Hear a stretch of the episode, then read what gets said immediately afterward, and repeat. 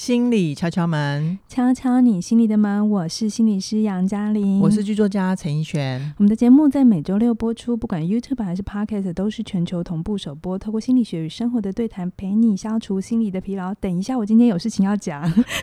杨老师，你今天脱稿了？我们这都是自己录的哈。呃，就是我知道有一些朋友，就听完敲门啊、小学堂啊，或者一天听一点啊，都会听到很多哇，觉得好棒的观念，干货，干货。对，那想要把它记录下来，或者是把它更好的整理。那我知道有一些网友很认真，会自己就是写笔记，然后贴在留、嗯、呃留言区。那很感谢。但还有一个更简单的方法，就是其实从去年开始，我们就有呃很棒的同事帮我们把每一集每一集，不管是哪一个频道，嗯，包含很长的书评的呃重点摘要笔记，精华，我们也有笔记，然后。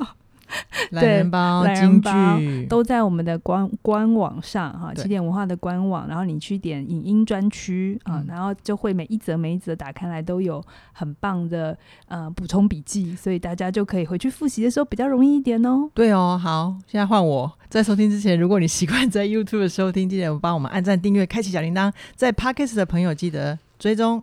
五星推报，然后留言跟我们互动，就是对我们最好的鼓励啦。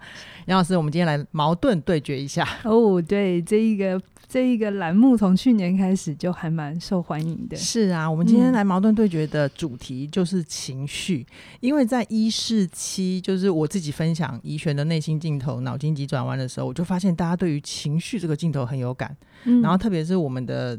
听众朋友其实都很在乎关系，那其实情绪又对我们的在关系里面的经营有很关键性的影响，所以我就想要再特别聊这一集来跟大家分享这个主题。是，那我先定义一下哦，就是对我来说，我的情绪的意思就是可以让我有喜怒哀乐，或者是悲酸苦楚的悲酸苦苦楚的感受，悲酸苦楚的感受，悲伤还是悲？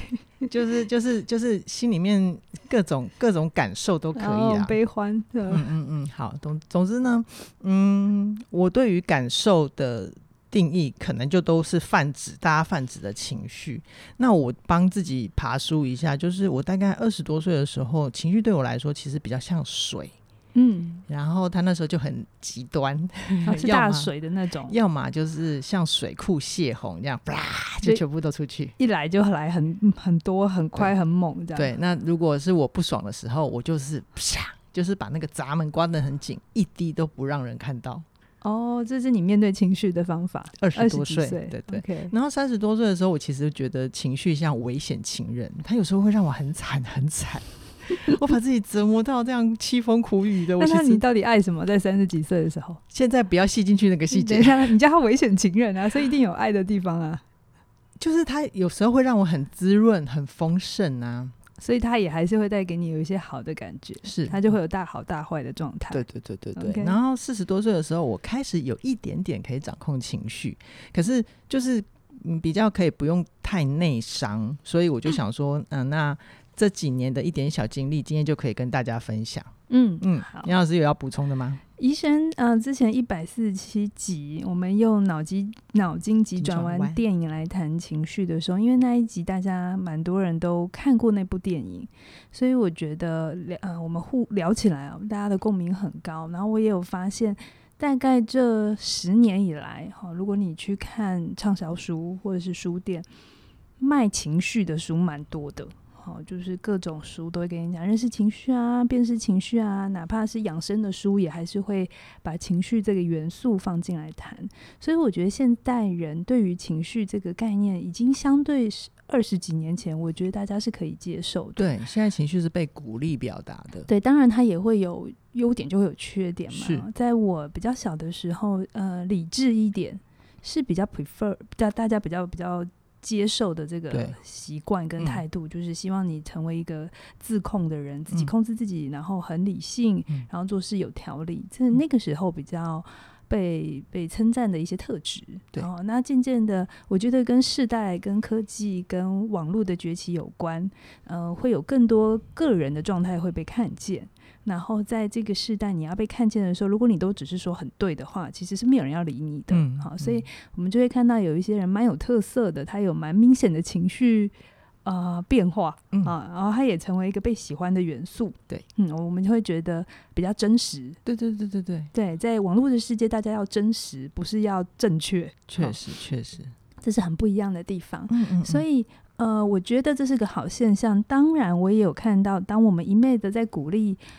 好多好多情绪是好的时候，其实它也会有一些反向的作用。嗯，所以，我们今天来聊一聊，到底要怎么好好的去定位情绪。嗯、好，呃，以前在我还没学心理学之前，我也确实觉得情绪有点烦。嗯，然后我会只想要好的情绪，嗯，然后不好的情绪就很想把它关起来，或者是就不要理它，嗯、然后当做没看见。哈，我想这是大家比较原始的状态。是啊，就趋乐避苦。哎。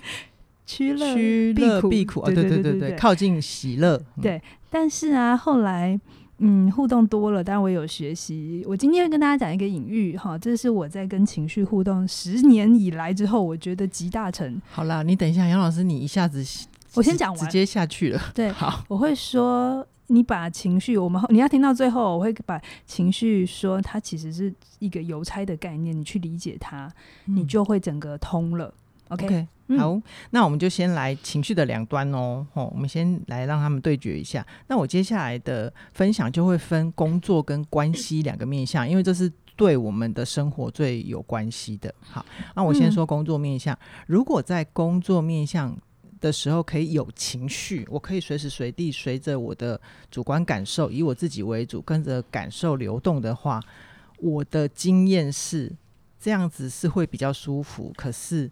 其实坏处会大于好处。嗯，在工作上面的情绪太多，坏处会不会大于好处？对，就是好处可能是可以让同事了解你，哦，就是你现在生气了，哦，你伤心了，这样子就是可以理解，就是让同事之间的情感比较流动。可是有一个很重要的提醒，就是工作职场其实没有人有义务，嗯，要。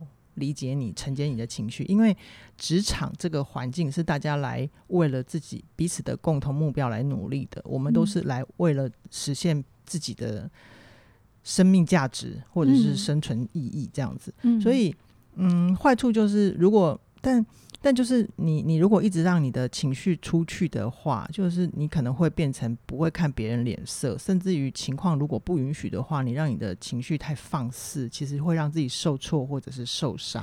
我补充一下，刚才怡璇讲的，在工作的状态，它比较是以极端值在讲，哈，是是是，并不是工作里都不能有情绪，是是是，因为这也不太合人性。这很重要的补充。那就是指说，如果你把很家庭的状态或在学校的状态，呃，你你感受什么，然后就很直接的反映出来，然后放在工作的职场里头，嗯、那确实会不太合适。好、嗯，我们可能有些人会觉得你，你你好像没有不不太是个工作人，哦，你好像来这里不专业，对，非常不专业。所以在工作上面不是不能有情绪，而是说。当他就只有在情绪控制你的时候，其实是没办法为你加分的。工作上的情绪，它很适合运用在你在创作一个一个东西的时候，它需要有情绪，哈、嗯嗯，或是你在感受这整个过程的流程，可能跟你互动的对象也会有一些情绪，好，那你也需要去理解他为什么生气，而这背后你要怎么去。呃，处理它好，OK，好。那如果在关系里面很容易有情绪的话，它一样也有好处跟坏处。比如说，在台剧常常有一句台词，就叫做“吵吵闹闹是家人”嘛。所以你有有情绪的好处，就是你可以在家人里面、家人面前很放松、很做自己。可是吵吵闹闹就是家人的另外一面啊，就是我我更多自己真实的经验，也就是因为太情绪化了，所以才在。才会让家里面就是吵闹不完，这是我觉得的坏处。嗯，特就是那如果再更深入一点来讲，如果这样子的有情绪的状况是放在亲密关系里面，甚至于可能会让自己或者是伴侣承受不住，那其实对关系就很容易有伤害跟摩擦。OK，所以有情绪的话，它的好处就是会比较有人味嘛。我们会变成一个比较有特色、有感觉的人，而不是让人家觉得很冰冷、有距离。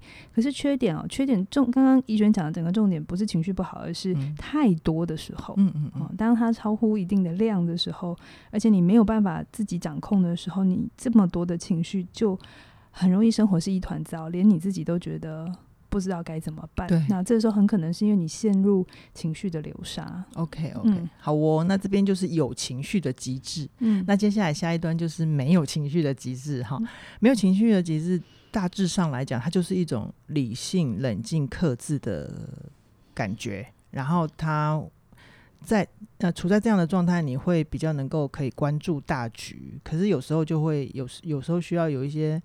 决策上的取舍，有可能就会牺牲掉身边的人，因为你关注的就是你的目标跟结果。嗯，那在关呃在工作里面的展现，如果你可以比较没有情绪，其实就很容易可以好好的扮演当下的角色，然后去完成那些工作任务，嗯、这个是好处。嗯，那坏处就是你可能会比较没有办法跟同事做朋友，就比较容易公事公办哈、嗯。那如果你遇到一些，比如说同事真的有很需要你情感交流的地方，你可能甚至还会感知不到他，或者是你平常就因为呃缺少一些情感交流的经验，会让同事觉得你比较不好靠近，然后会抗拒你，会跟你疏离这样子。嗯。那如果没有情绪的极致的展现，放回关系里，可能家人跟伴侣跟你相处的时候，他们会觉得碰不到你，嗯，或者是。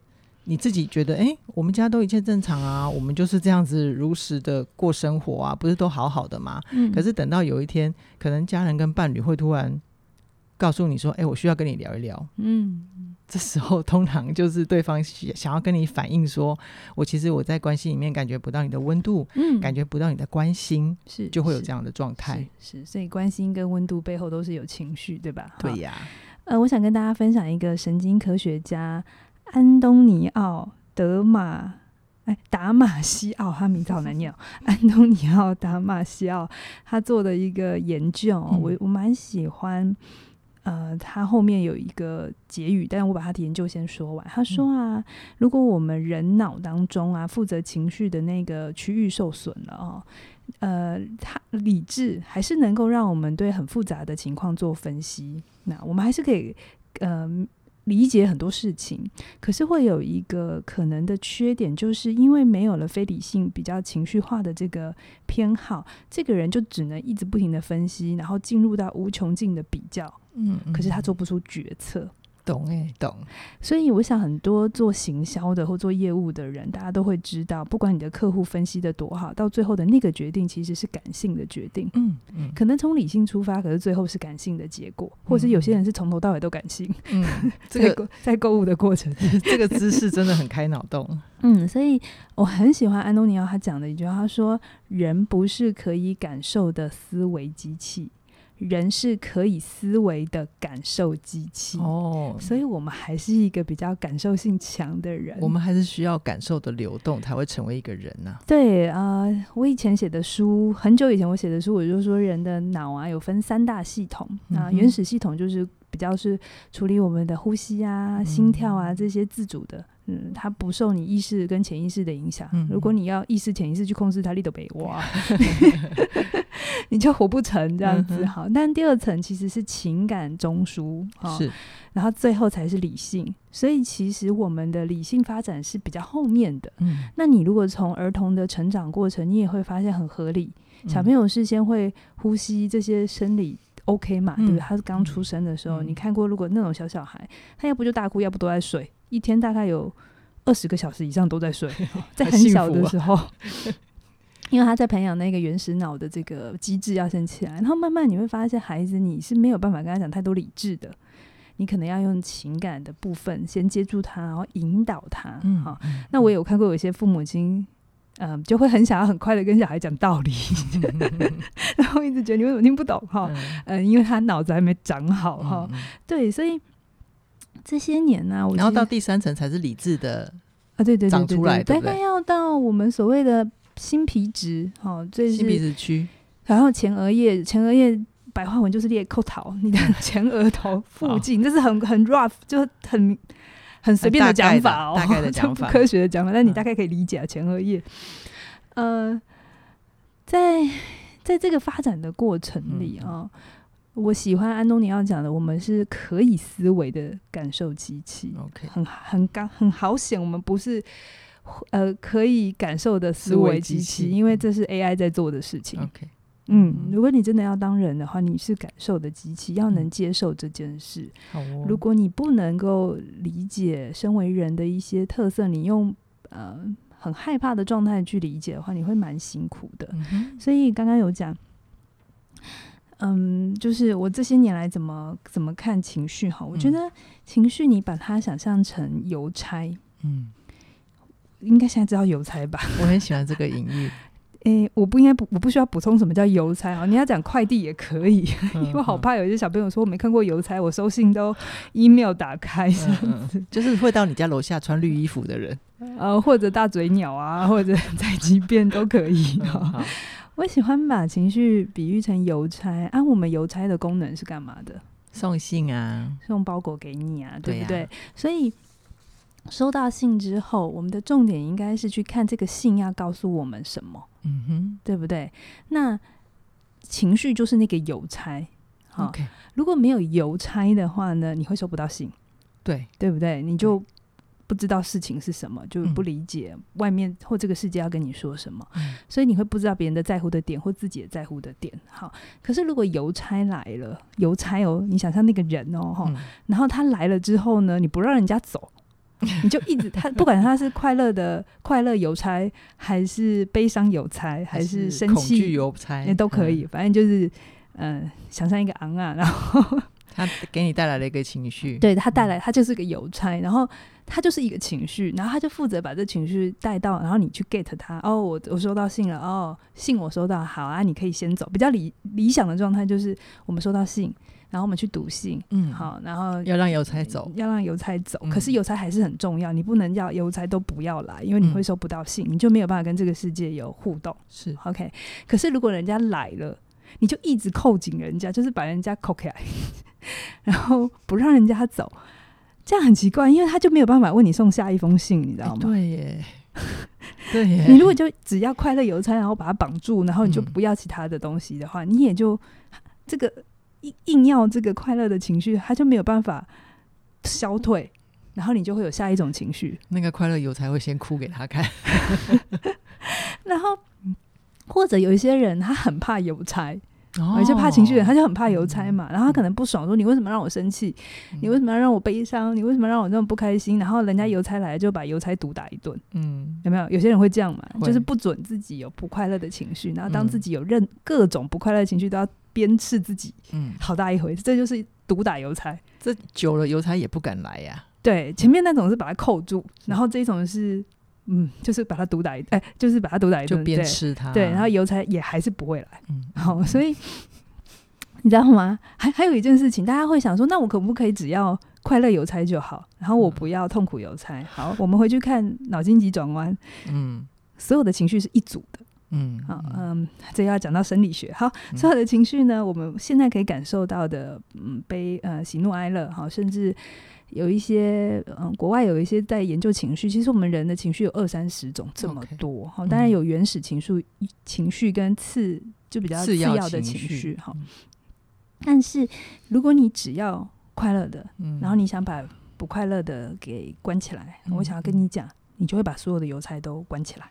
他们很团结。其实就像乐乐，他一定还是要有悠悠在，他才会知道为什么、嗯、为什么快乐这么重要、嗯，为什么脆弱这么重要啊？对，就是他们有一个邮差工会，然后你没有办法 只就是只垄断或者是独只要某一个。嗯、好，他们的邮差他们的很强大、嗯，然后他们是一组的。OK，、嗯、然后如果你活得好，运用得好的话，其实他是好多好多邮差一起为你的人生服务。嗯嗯，这概念可以懂吗？可以啊，可以、啊，可以懂。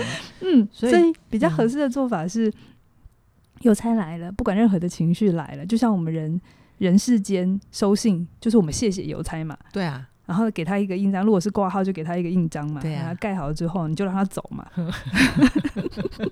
有的很具象。然后你收信之后要干嘛？就拆信啊。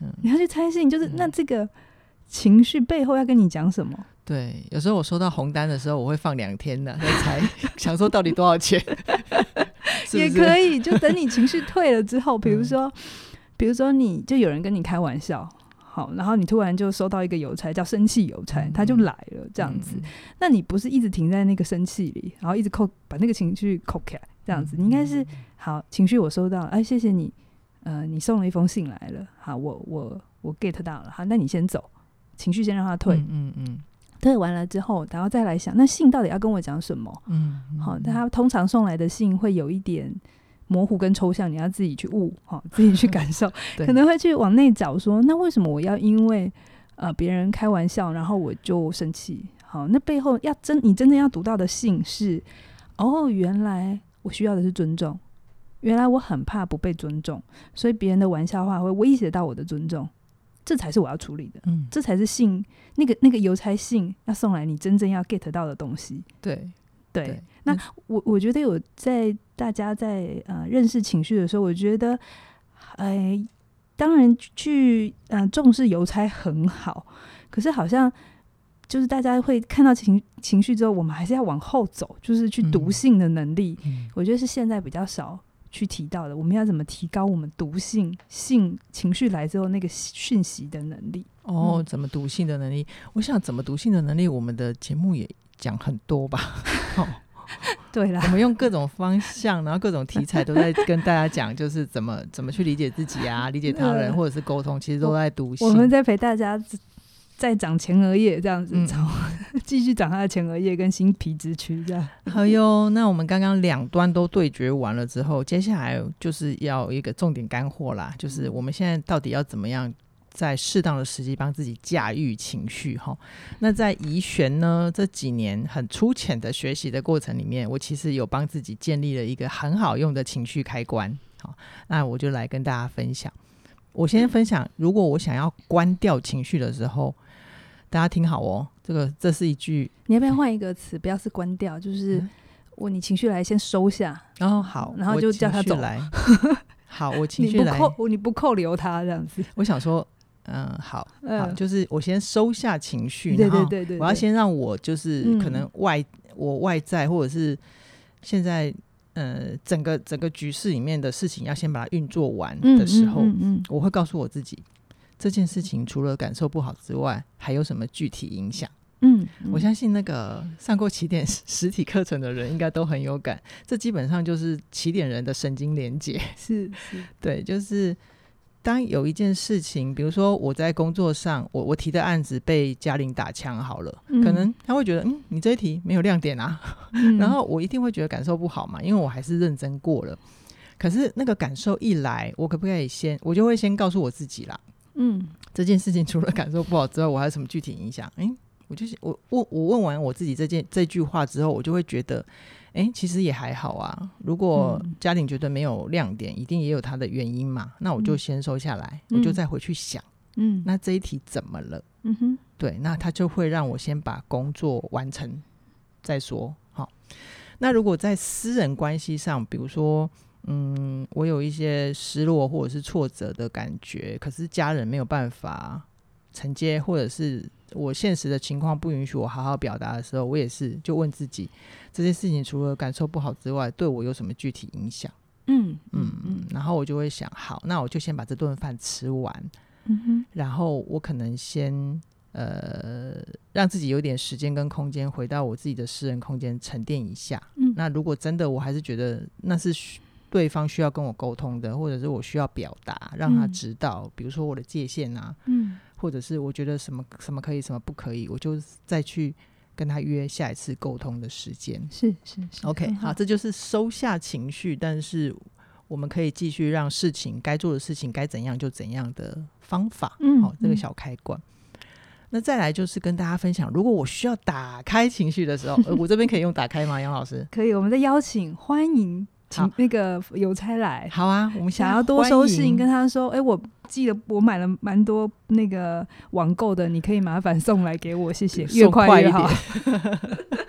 好，那这一句咒语就是我会告诉我大家，我我我会先告诉我自己说，那我现在有什么感觉？好，嗯、那通常我帮自己问说我现在有什么感觉的时候，其实是帮那个基础情绪，就是喜怒哀乐，再把门打开一点。嗯，比如说我们一般泛指的喜，它可能还有一些什么？我现在到底是觉得我很幸运啊，还是我很愉快，或者是、嗯、还是满足？对，还是满足。嗯、那如果愤怒的时候，我现在到底是生气什么？我觉得被冒犯还是被忽视？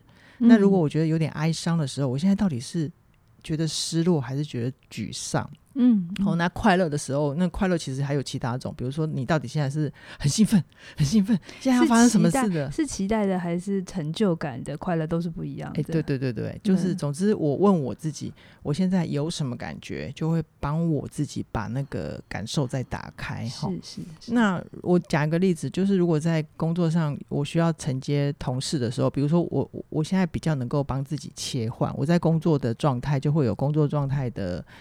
那个脑袋好，然后就比较不容易会跳到感受那边去。嗯、所以，如果呃同事有什么有什么情绪上的需要，他们来找我聊的时候，我可能会看情况，可以陪一下，但是还是要拿捏这个主要的工作时间。是是是，嗯嗯。那如果在私人关系的部分呢、啊，就是呃，如果我没有 get 到对方说，哎，嗯，他他现在是。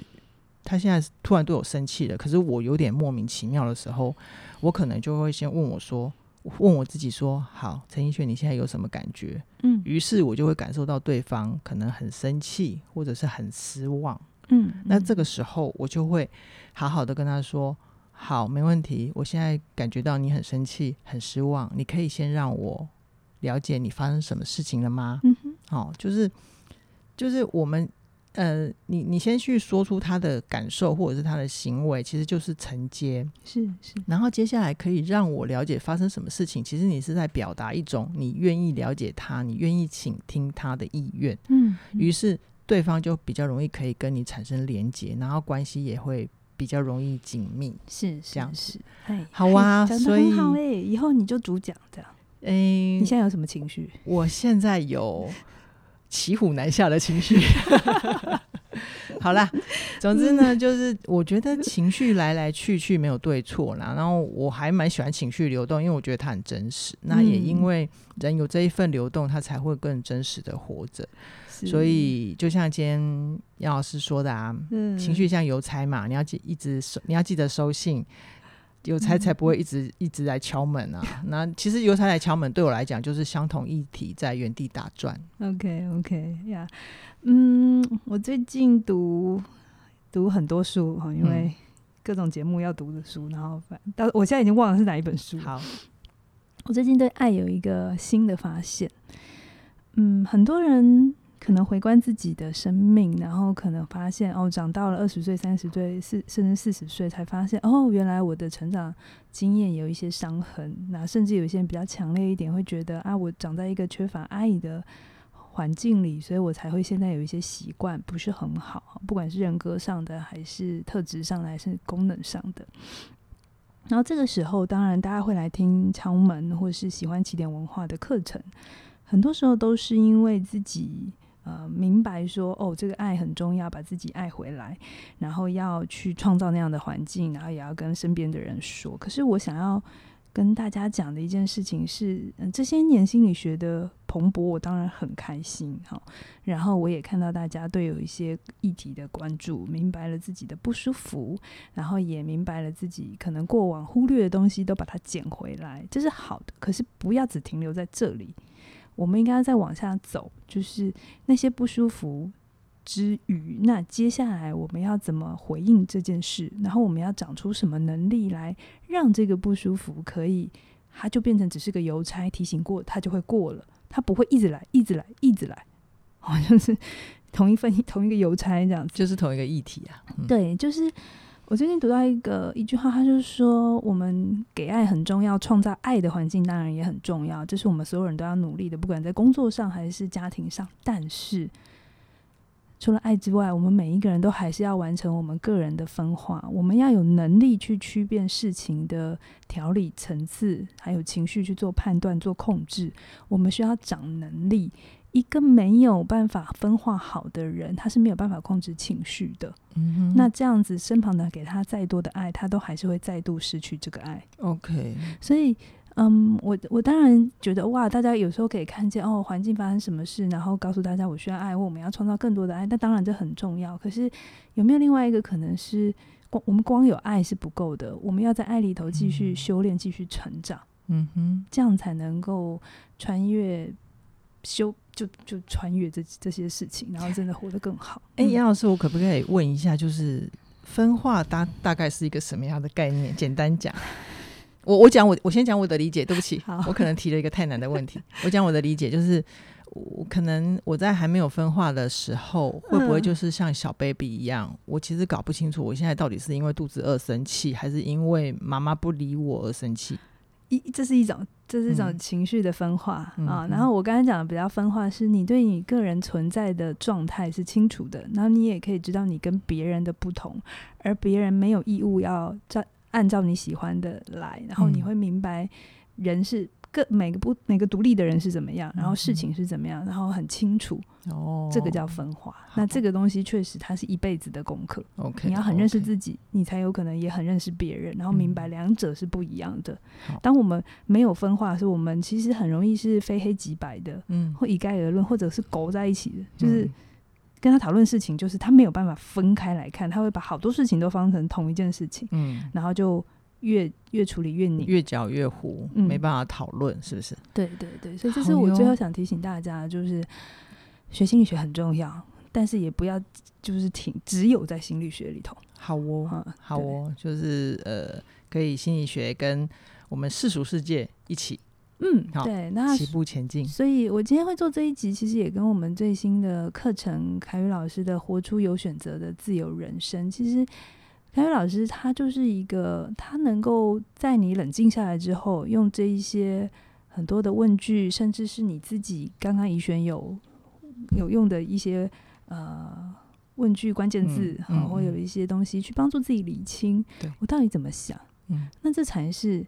邮差送信来的那封信，嗯，这才是邮差会留下的礼物。对对对对对，如果你说邮差啊送信来那个信，什么叫什么叫做我有没有收到信？那我觉得一个简单的辨别就是你有没有 get 到你自己的信念是什么？嗯、你对某一件事情的想法是什么？嗯、那这件事情它在你不同的状态底下会有各式各样的信念，信念不会只有一个。对，你可能在面对亲密关系会有一些信念，或一。一系列的信念，一串，或是你在工作上面会有，嗯，好，那这些东西就是把它认出来。那如果有一些东西真的让你活得很辛苦，然后我们调整它，好，所以我。呃，很很想告诉大家，情绪就是那个敲门砖，然后来了之后，你要把信读好。嗯、那如果你在读信这一方面，你觉得你有需要一点帮忙，或者透过一些方法的话，哎、嗯，而且而且你参加完之后，也可以写信给凯宇老师的起点转运站嘛。是，对对对对。那这一这个呃课程就能帮助你非常的多。好哟，那我想呃，不断的修炼一直都是我们每个人的功课。那如果要穿越修炼的彼岸，其实。活出有选择的自由人生，好，现在只要二二九九，对对，而且你加入还可以同时拥有嘉玲老师的你是哪种人，嗯，你就可以更了解自己，理解他人，对对，直到一月十六号晚上九点哦，哈、嗯，这个时间快到了，是的，好了，好，那大家就是听到这边赶快手刀加入，今天先跟大家聊到这边，期待下星期推出更精彩的内容，拜拜。拜拜。